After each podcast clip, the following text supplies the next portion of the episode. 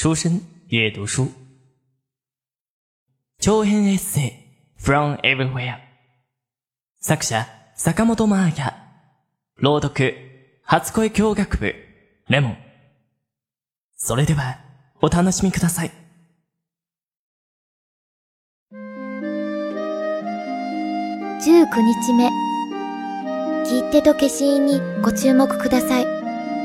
このカードがどこの国から届いたかわかりますか？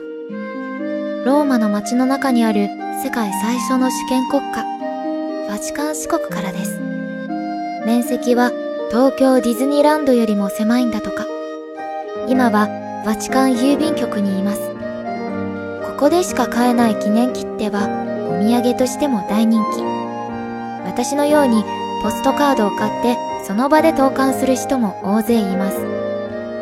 ローマ最後の一日、歩きながらジェラートを2回も買って食べました。明日はまた移動です。バチカン四国にて。最後の夜だから一緒に食べましょうね。タケコさんが声をかけてくれた。嬉しかった。今日のディナーはテラスのテーブルで、風の中でキャンドルの炎が揺れる。グラスに白ワインが注がれた。飲みすぎないで、と、トニーさんが笑う。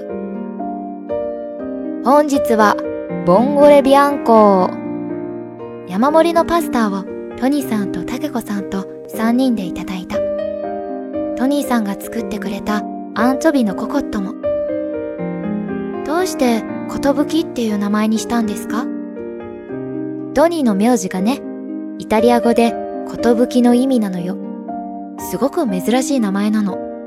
それと、私の母の名前にも寿の漢字が使われていてね。縁のある言葉だなぁと思ってるの。二人は結婚はしていないみたいだけど、一緒に暮らして随分長いようだ。ヨーロッパでは籍を入れていない夫婦もたくさんいるし、珍しいことではないのだと思う。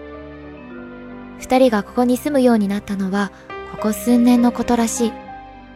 庭の真ん中にある背の低いオリーブの木が、この家の歴史がまだ始まったばかりなのを示している。私たちね、この丘にまだ何にもなかった頃からここが大好きで、夕暮れ時なんかにしょっちゅうやってきて街を眺めてたわけ。サンドイッチ作って持ってきて食べながらね。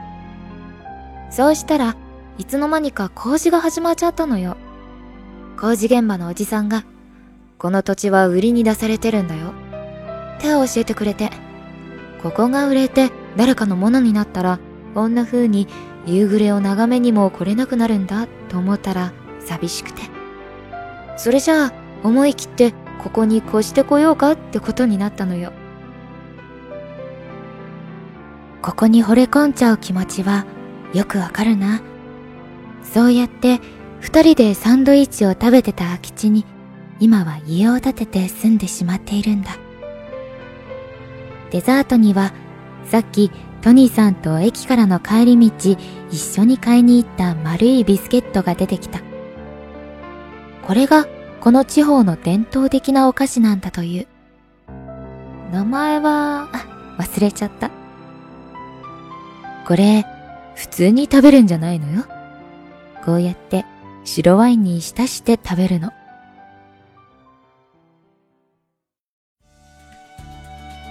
您现在收听到的声音来自于出生日语。想了解更多日本资讯，学习日语知识，欢迎关注微信公众号及新浪微博“出生日语”。初恋に遅刻日本語との初恋